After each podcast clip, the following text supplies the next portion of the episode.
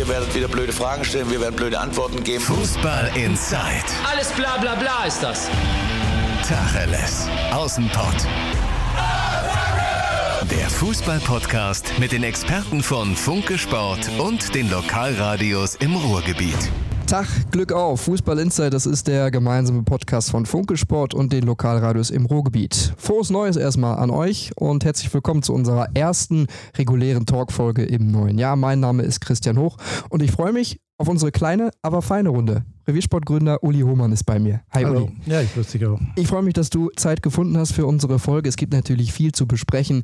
Das Dauerthema im Moment auf Schalke und auch so ein bisschen im Fußball Deutschland. Alexander Nübel wechselt jetzt zum FC Bayern München nach der Saison, ist abgesetzt als Kapitän beim FC Schalke 04. Uli, du hast äh, auch nachzulesen bei Reviersport einen Kommentar geschrieben. Erzähl uns nochmal, was ist deine Meinung zu diesem Transfer und auch der ganzen Vorgeschichte? Ja, ich habe nicht nur einen Kommentar geschrieben, jetzt, wo es letztlich dann auch ähm, sozusagen von allen bestätigt wurde, sondern auch schon im Sommer, als das sich abzeichnete, dass man dachte, was, was läuft denn da für ein Film ab? Und junger Torwart, kaum 20 Bundesligaspiele und Schalke 04 gibt ihm diese Möglichkeiten und der sagt, brauche ich nicht, will ich nicht, weiß ich nicht, weil ich denke immer, wenn sowas mal an, äh, losgeht, dass man sich erstmal Gedanken machen will und so, dann ist eigentlich die Entscheidung gefallen. Das war bei Goretzka so und das war auch bei Manuel Neuer so und natürlich ähm, bei ihm auch. Also im Grunde genommen war das alles ein Fake. Der wusste lange, dass er da zu Bayern geht und das nehmen ihm die Leute ja auch übel. Aber insgesamt fand ich die Reaktion der Leute bei Schalke sehr souverän und äh, was die versucht haben, eben nicht wieder solche solchen, ja, so ein Debakel zu erleben, dass ein junger Spieler ablösefrei wechselt. Die haben alles getan, was sie konnten, war schon fast übertrieben. Ihm die Kapitänsbinde zu geben, war aus meiner Sicht also schon wirklich grenzwertig, weil Schalke 04 hat eine Geschichte und da sind äh, Spieler, äh, Kapitäne gewesen. Äh, da, also da und dann Nübel in dieser Reihe, das passt irgendwie nicht. Naja, und was jetzt passiert ist, und da muss man schon die Dinge ähm, in mehrfacher Hinsicht beurteilen, das ist einmal die sportliche Situation. Ich finde, das hat sowas von des Kaisers neue Kleider, was bei, bei Nübel passiert. Das ist so eine Art von, von äh, Kampagne, äh, dass jeder das andere nachredet, dass das ein Riesentorwart ist und so. Man traut sich da gar nicht mal zu sagen, ja gut, aber was ist jetzt tatsächlich leistungsmäßig in dieser Vorrunde passiert? Es gibt ja immer diese Ranglisten am Ende dieser, dieser ersten Serie und so, die ist bei Torhütern relativ objektiv. Bei Spielern kann man immer nur denken, naja, der hat eine andere Aufgabe gehabt und so, da muss man vorsichtig sein, aber ein Torwart kannst du eigentlich recht gut beurteilen. Der taucht in keiner Rangliste auf, nirgendwo. Und ähm, ich denke auch, dass da zum Schluss auch Fehler waren, die er da gemacht hat. Die waren bedenklich. Ob das auch damit zu tun hatte, dass er da schon nervlich angeknast hat, weiß ich nicht. Aber Fakt ist halt einfach, und darauf will ich ja nicht hinaus, ein Riesenverlust für Schalke ist das nicht. Das muss man einfach mal so sehen. Ich denke, von dieser Art Torhüter gibt es eine ganze Reihe. Und vielleicht haben sie mit dem Schubert sogar schon jetzt die ideale äh, Lösung. Ne? Das ist für mich die eine Seite und deswegen denke ich auch, gibt es gar keine Veranlassung dazu, wie damals bei Manuel Neuer, was für Schalke eine Katastrophe war. Der war schon Nationaltorhüter, das war die, das war die Identifikationsfigur und der geht weg, das war gruselig. Und deswegen war ja auch die Reaktion der Leute entsprechend. Aber bei, bei Nübel kann ich das nicht erkennen. Also ich, der, der ist eine Fußnote in der Schalker Geschichte, nie mehr und nicht weniger. Und ähm, was er selber sich damit jetzt angetan hat, weiß ich nicht. Ich habe die Reaktionen schon äh, verfolgt und ich finde eigentlich, dass Übelste, was bei Nübel ähm, gesagt worden ist. Und wenn er da sich auch noch keine Gedanken macht, dann weiß ich auch nicht, das war, was der Manuel Neuer dazu gesagt hat. Äh, ich hätte in seinem Alter eigentlich immer spielen wollen. Das finde ich eigentlich schon ziemlich erbärmlich, weil du hast als Spieler, wenn du jetzt im Feld bist, hast immer noch die Möglichkeit, irgendwo eingesetzt zu werden. Du wirst mal eingewechselt und so. Aber als Torwart ähm, sich auf die Bank zu setzen, nach, äh, nachdem man 35 Bundesligaspiele gemacht hat, das weiß ich nicht, ob das ein Charakter ist, wo man denkt, da kann man drauf aufbauen. Aber bitte, er wird wissen, was er tut. Er ist alt genug. Er hat einen Berater im, äh, im Hintergrund. Der wird auch wissen, was er tut. Und die Dinge sind jetzt entschieden und erledigt. Der Plan von Alexander Nübel, beziehungsweise von der Spielerseite, ist ja dann, perspektivisch. Manuel Neuer wird aller Voraussicht nach seinen Vertrag bei den Bayern verlängern und hat ja auch schon gesagt, ich möchte trotzdem immer spielen. Also ich mache hier nicht Platz und auch keine Spiele abgeben. Völlig verständlich. Nübel soll dann, so ist ja jetzt der Plan, perspektivisch den Posten von Neuer übernehmen. In, was sind das dann, drei Jahren vielleicht? Glaubst du, dass wenn du drei Jahre auf der Bank sitzt und spielst, dass du dann automatisch der komplette Ersatz für Manuel Neuer sein wirst? Also nicht bei Bayern München. Bayern München geht nicht mit einem Ersatztorwart in die Saison. Das halte ich für ausgeschlossen, zumal sie zweimal diese Erfahrung gemacht haben. Äh, Gerade bei Rensing war es ja äh, auch ein bisschen Duplizität der Ereignisse. Da kam ja auch damals der Neuer und die Leute waren damals sogar noch gar nicht so überzeugt davon. Die haben noch so geglaubt, Mensch, Rensing, das kann doch funktionieren. Aber der Hönes hat ja schon damals gesagt, nee, nee, wir brauchen hier bei Bayern München den besten Torwart. Und so wird das möglicherweise dann da auch sein. Also ich meine, drei Jahre in die Zukunft zu gucken, ist äh, unmöglich. Es gibt sicherlich auch immer wieder auch die Idee, Manuel hatte halt auch Probleme äh, gesundheitlicher Art. Ne? Ulreich hat ja übrigens hervorragend. Äh, Zur Erklärung seine, der zweite Torwart von den Bayern, genau. Ja, ne, hat ja seine, hat ja seine Stelle da vertreten, hat das, hat das super gemacht und ähm, von daher auch finde ich diese ganze Sache sehr, sehr merkwürdig. Die haben noch so einen jüngeren Torwart, der da in der dritten Mannschaft spielt. Früchte. Ulreich hat auch noch einen Vertrag. Genau, ja. was passiert mit, mit Sven Ulreich, ja. ist ja auch die Frage. Ne? Für den ist das natürlich ein Nackenschlag. Ja, sicher, das ist mehr als ein Nackenschlag. Der ist ein absolut qualifizierter Torwart schon bei Stuttgart, der ja auch sich auf die Ersatzbank gesetzt hat, äh, wo man damals schon sehr überrascht war, dass der das tat, aber der hatte da schon eine ganze Anzahl von Spielen und hat die ja auch bei Bayern durchaus noch bekommen, weil Neuer halt da verletzt war. Aber ähm, das jetzt, äh, sagen wir mal, dass der, dass der ähm, Nübel da auf der Bank hockt und hofft, dass sich Neuer verletzt, das kann ja wohl nicht wahr sein. Ja, das wäre wirklich ziemlich übel. Und deswegen denke ich, ähm, wird das eher so laufen, dass er bei irgendwelchen Spielen, wo es nicht so wichtig ist, vielleicht mal eingesetzt wird, in der Vorbereitung. Er wird sagen, das hat ja auch der Hamann, dieser äh, ähm, Experte da im Fernsehen, mal so gesagt, es ist besser bei Bayern zu trainieren, als bei Schalke zu spielen. Ich finde das sehr unverschämt das muss ich schon sagen, weil also bei Schalke nur vier Kapitän zu sein und, und so ein Vertrauen zu genießen und dann ist es besser, bei Bayern München irgendwie rumzulaufen und den Neuer warm zu schießen. Also das kann ich gar nicht. Ich persönlich kann das überhaupt nicht nachvollziehen. Falls ihr euch gerade gewundert habt, dass es ein bisschen rumort hat, äh, ich musste gerade die Jacke von Uli aufheben, die ist ein bisschen runtergefallen, aber das nur zur Erklärung. Was man, glaube ich, trotzdem sagen kann, mit 23 Jahren einen Vertrag beim FC Bayern München zu unterschreiben, ist jetzt nicht das Schlechteste und da finde ich, an der Stelle kann man auch gratulieren. Die ganzen Begleitumstände, das sehe ich genauso wie du, sind mehr als unglücklich und auch ich, wenn ich denn die Qualität gehabt hätte in meiner Karriere, glaube, wäre nicht zu diesem Zeitpunkt gewechselt, weil ich du hast es angesprochen, Nübel hat noch nicht die Spieleanzahl, wie Neuer sie damals hatte. Nübel hat eine U21-Europameisterschaft gespielt, sich da auf internationalem Niveau bewiesen. Er hat auch seine Qualitäten. Das ist unbestritten auf der Linie, beim Rauslaufen noch so ein paar Sachen. Ich glaube, ich wäre auch auf Schalke weitergereicht, hätte er in drei Jahren vielleicht dann immer noch wechseln können. Gut, vielleicht hätte, wenn und aber. Sie haben sich so entschieden, das muss man dann auch so akzeptieren. Klar. Schalke hat so gemacht. Dann bleiben wir auch bei den Königsblauen. Es hat sich ja nicht nur dann was auf der perspektivischen Abgangsseite getan, sondern die Schalke haben auch noch jemanden geholt. Marco Schubert wird der Ersatz für Nübel, wohl auch auf jeden Fall als, als Nummer 1 reingehen in den ersten beiden Spielen, weil Nübel da ja noch rot gesperrt ist. Michael Gregoritsch wurde ausgeliehen vom FC Augsburg. Wie siehst du diesen Transfer? Naja, ich meine, es ist halt für ein halbes Jahr, ne, ist ausgeliehen, hat natürlich in Augsburg zum Schluss da nicht gerade ähm, für große positive Schlagzeilen gesorgt. Ist ja kein Unbekannter hier im Revier, hat beim VW Bochum eigentlich so, wenn man so will, seine Profizeit in, in der Bundesliga angefangen und hat sich relativ schnell auch ähm, für für mehr empfohlen. Er ist ein äh, meines Erachtens sehr flexibler Stürmer, er ist groß, Linksfuß, was natürlich auch immer nicht schlecht ist äh, in diesen kurzen Momenten, die man da in, der, im Strafraum und in der Box so hat.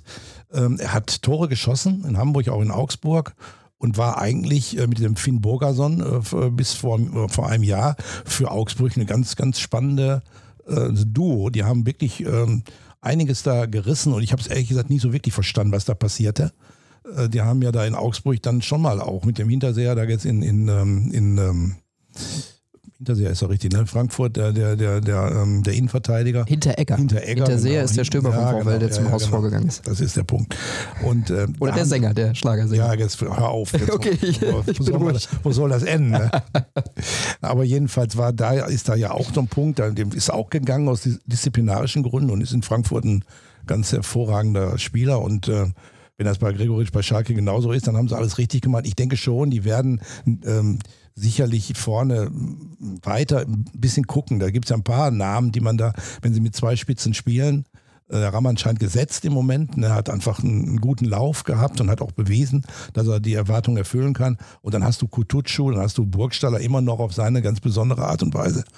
Und hast natürlich auch den kleinen Matondo, der da auch noch äh, zwar auch auf dem Flügel spielen kann, aber der hat ja auch schon in diesem äh, 4-4-2-System in der Spitze gespielt und hast Gregoritsch und da musst du halt gucken. Da hat er jetzt wenigstens mal eine Auswahl und kann ähm, kann sehen, wer sich da anbietet und vielleicht haben sie Glück und er, er empfiehlt sich für einen längeren Vertrag. Schön wär's. Kein Platz war dann mehr für Marc Uth, für Steven Skripski und auch für Fabian Reese in der Offensive. Die wurden abgegeben. Skripski zu Fortuna Düsseldorf äh, ausgeliehen mit Kaufoption. Fabian Reese verkauft an Holstein Kiel und Marc Uth auch mit äh, Laie an den ersten FC Köln. Er darf im Spiel gegen die Schalker nicht dran. Die drei Abgänge sinnvoll aus deiner Sicht? Ja, ein bisschen. Verständlich vielleicht? Ja, ich denke schon, auch für die Spieler halt, ne, dass man einfach sagt, jetzt muss man, Rese kommt ja aus Kiel, äh, geht also sozusagen zu seinem Heimatverein zurück, hat es versucht, ist ja mehrmals ausgeliehen worden, ist sicherlich ein ganz talentierter Spieler, aber für Schalkes Ansprüche vielleicht dann doch reicht es dann halt nicht. Und bei dem Angebot dann Ne? jetzt auch. Ne? Ja, Du hast es gerade aufgezählt. Ja, ja, eben. Ne? Wo sollen die alle noch hin? Also da ist ja wirklich, die war ja zuletzt schon so, dass die nur da in der Regionalliga eingesetzt wurden. Bei Uth ist es natürlich irgendwo auch ein Stück wieder, ja, ein bisschen Schalker-Drama. Ne? Man hat geglaubt, da hat man ablösefrei so einen Spieler, der für Tore sorgt und hat ja auch nun wirklich da ähm, in, in Hoffenheim da beständig getroffen. Und dass das in Schalke gar nicht funktioniert, die hing wahrscheinlich auch mit Verletzungen zusammen. Er hatte eigentlich da immer wieder Pech. Immer wenn er wieder sich gerade range, dann war er wieder verletzt und er hofft sich wahrscheinlich in Köln einen Neuanfang. Er kommt ja auch aus Köln und äh, sagt ja auch, dass er sein Herz da hat. Und dann, naja, da muss man halt mal sehen, wie er sich dann da auch, auch da ist er nicht ohne Konkurrenz, da muss er auch erstmal spielen. Ähm, aber die werden sich äh, was dabei gedacht haben und für Schalke ist es einfach jetzt eine gute Situation, wenn er sich da entwickelt und, und äh, Selbstvertrauen tankt und wieder Spielpraxis kriegt, dann ist er möglicherweise im, in der nächsten Saison wieder da oder er wird dann eben auch verkauft. Ne? Und so gesehen haben sie da alles richtig gemacht, vor allen Dingen auch so schnell und präzise und klar. In wenigen Tagen war das Thema vom Tisch. Und das ist natürlich auch erstmal für, auch für den Trainer wichtig, dass da die Spieler nicht äh, beim Training nicht wissen, wie es weitergeht und so. Das, das, das ist ja für keinen ein guter Zustand. Ja. Deswegen glaube ich, dass die da in Schalke in, im Hintergrund im Moment richtig gute Arbeit machen. Das ist länger vorbereitet gewesen, sonst hätte das Ja. nicht so schnell sein können. Von Jochen Schneider, von Michael Reschke, Sascha Rita, die alle, die da mit im Boot sind. Der, es ist, glaube ich, auch eine gute Sache, um den Kader auch kleiner zu halten. Gerade in der Vorbereitung und auch in der Rückrunde, dass du jetzt deine eingeschworene Einheit hast und dann schaust, wie es weitergeht. Einer, der diesen Kader dann anführen wird als Kapitän, ist Omar Mascarell. Das ist die Entscheidung. Für dich nachvollziehbar?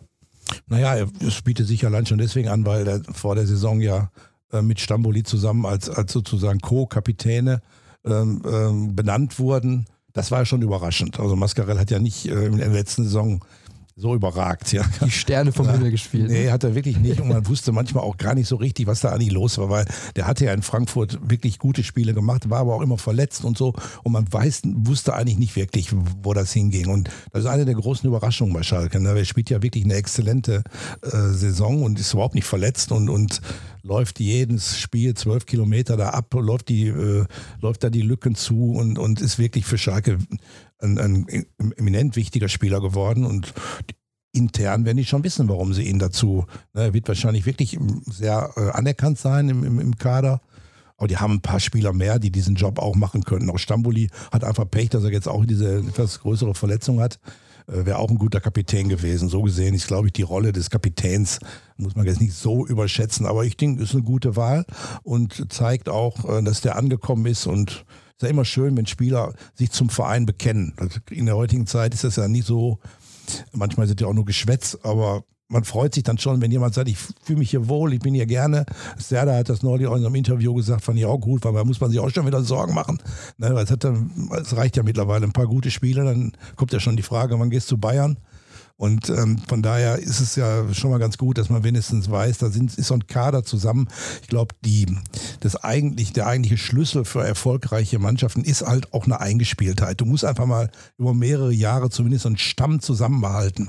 Und dann kannst du auch Dinge erreichen, die ähm, vielleicht so nicht möglich erscheinen. Und bei Schalke zeichnet sich ab, dass da einige Spieler länger bleiben.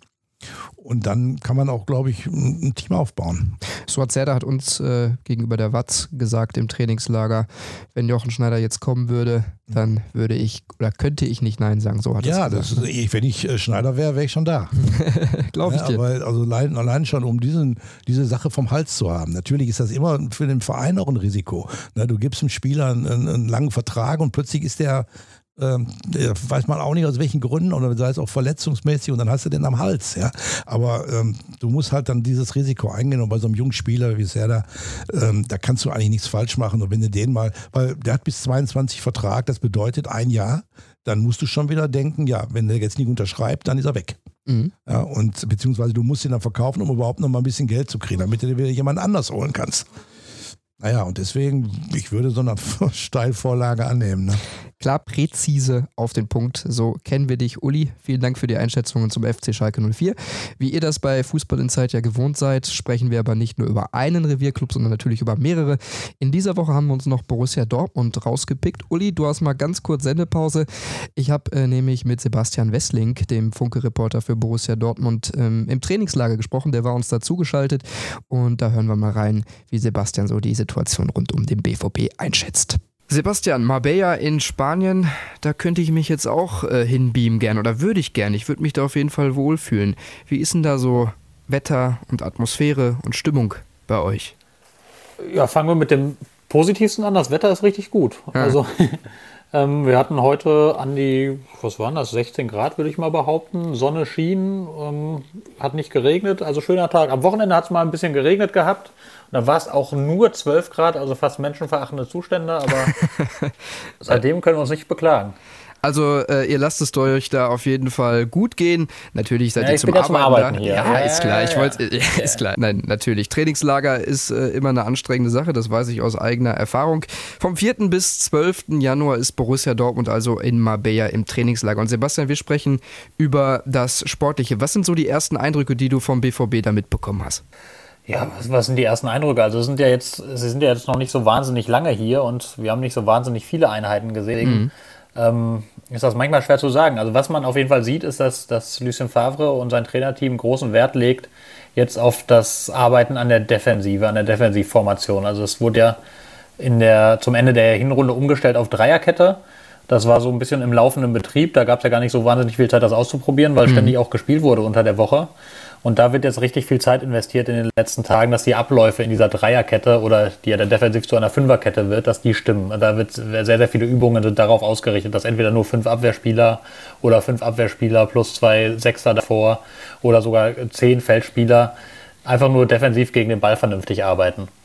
Also darauf wird hier großen Wert, auch weil viele Offensivspieler leider nach wie vor verletzt sind.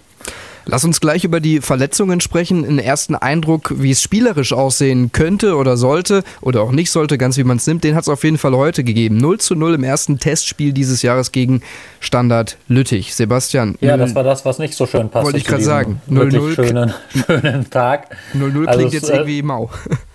Ja, es war, also wir hatten hier fast sommerliche Temperaturen und wir haben einen so sommerlichen äh, lauen Kick im Park erlebt. So sah das aus.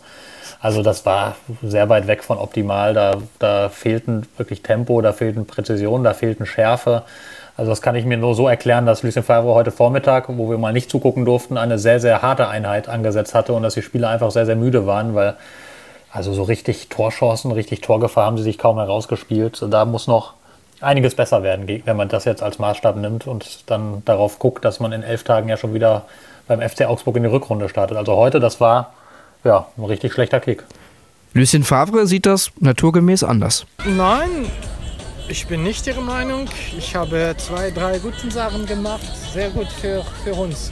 Ja, das war gut von zwei, drei Spielern. Sehr, sehr gut. Lucien Favre noch mit ein bisschen spanischer Musik im Hintergrund sagt, äh, er ja, ist das nicht war ein tolles Programm, aber ja, er hat, er hat einiges Gutes gesehen. Er hat dann allerdings nicht ausführen wollen, was das war.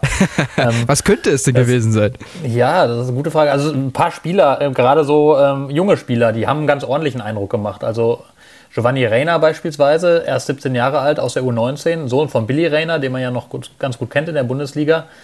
Der hat der hat einen guten Auftritt hingelegt. Der hat gezeigt, dass er technisch gut ist, dass er Tempo hat, dass er Spielübersicht hat, dass aus dem richtig was werden könnte. Wie gesagt, er ist 17 Jahre alt, aber auch schon physisch sehr, sehr weit. Den hat Lucien Favre schon oft gelobt. Und da hat er auch an der Stelle uns recht gegeben, als wir gesagt haben, der hätte uns ganz gut gefallen.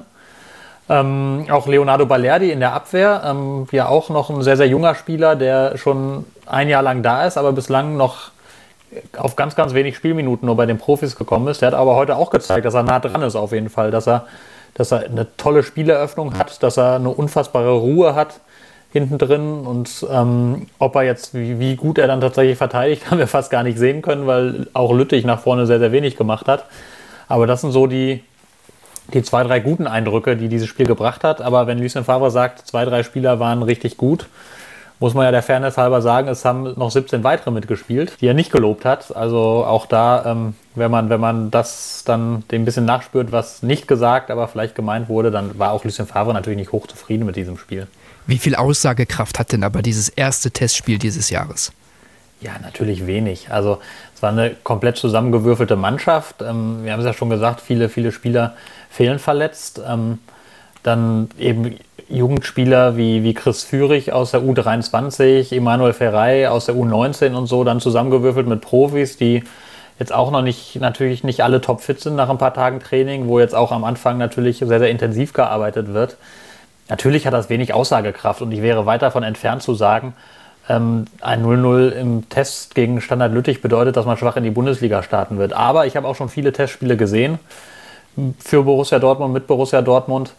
Und dass eines so schlecht oder so, so langweilig, so ungefährlich, so komplett ereignisarm war, das habe ich ehrlich gesagt selten gesehen. Du musstest aber keinen Live-Ticker schreiben, oder? Ich musste zum Glück keinen Live-Ticker schreiben, da hätte nämlich nicht viel drin gestanden.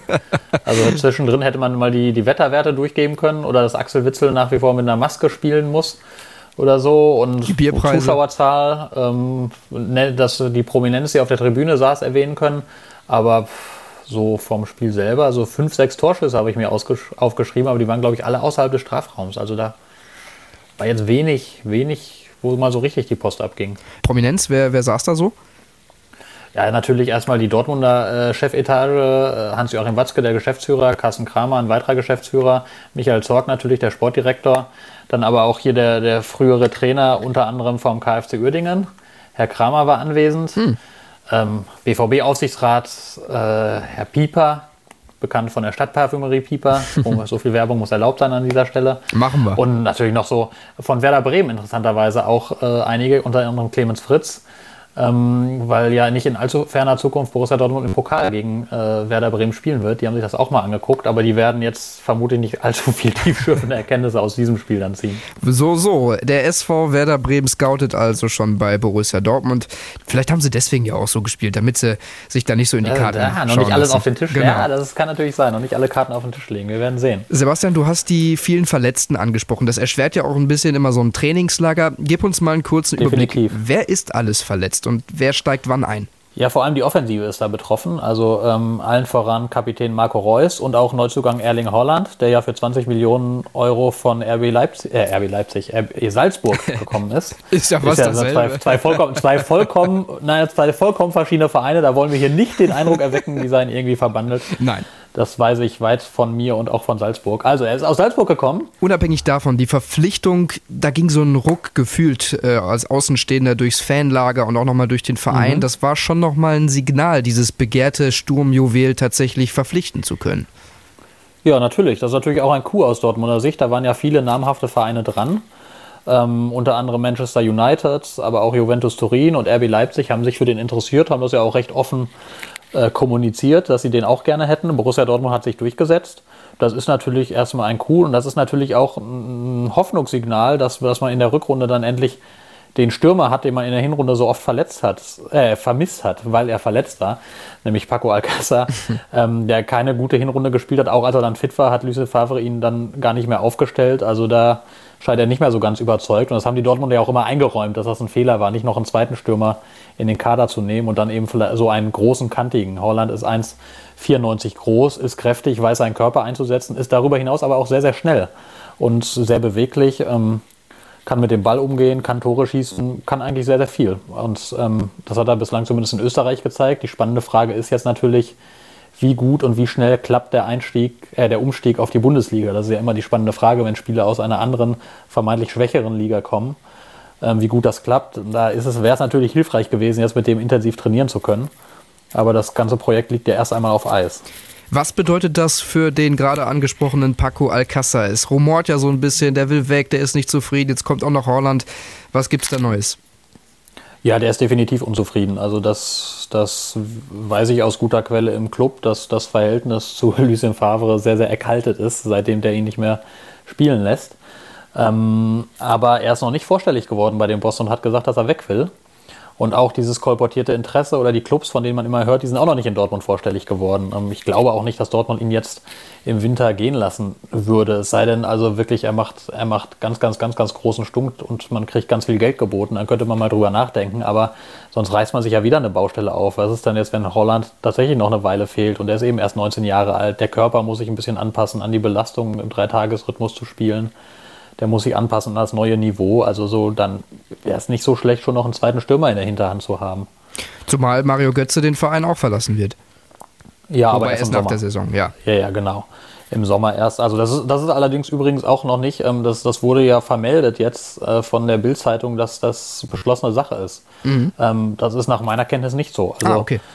stand jetzt weder, also sowohl von Vereinsseite als auch von Seite Mario Götze, war man da etwas verwundert oder, oder sagt, nee, das hat da überhaupt noch keine abschließenden Gespräche gegeben und es hat Mario Götze nicht dem Verein gesagt, er möchte seinen Vertrag definitiv nicht verlängern.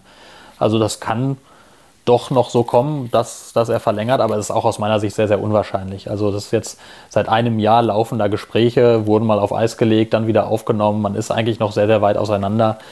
Äh, Mario Götze möchte mehr spielen, als Lucien Favre ihn lässt. Äh, Borussia Dortmund hält ihn inzwischen für sehr, sehr verzichtbar und möchte ihn, wenn, dann nur zu deutlich geringeren Konditionen weiter beschäftigen.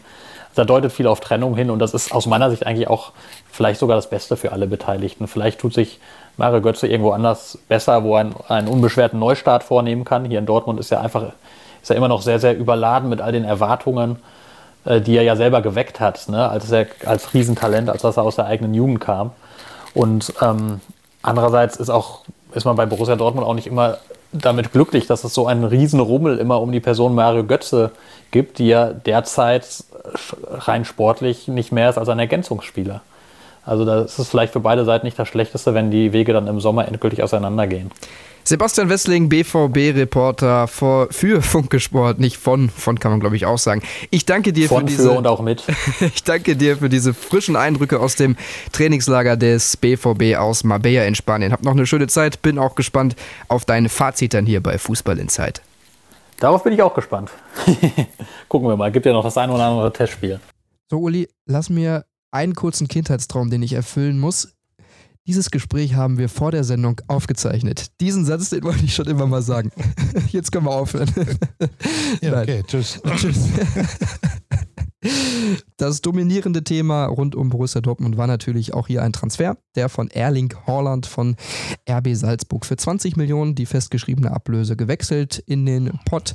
Haaland, auch der Heiland, Uli Hohmann, also HHH. Ja, ja, jetzt wird's aber noch ein bisschen. Also Heiland, weiß ich jetzt mal gar nicht. Ja. Der Junge muss auch, äh, wird auch Lehrgeld bezahlen müssen. Haben die in Dortmund auch eingepreist.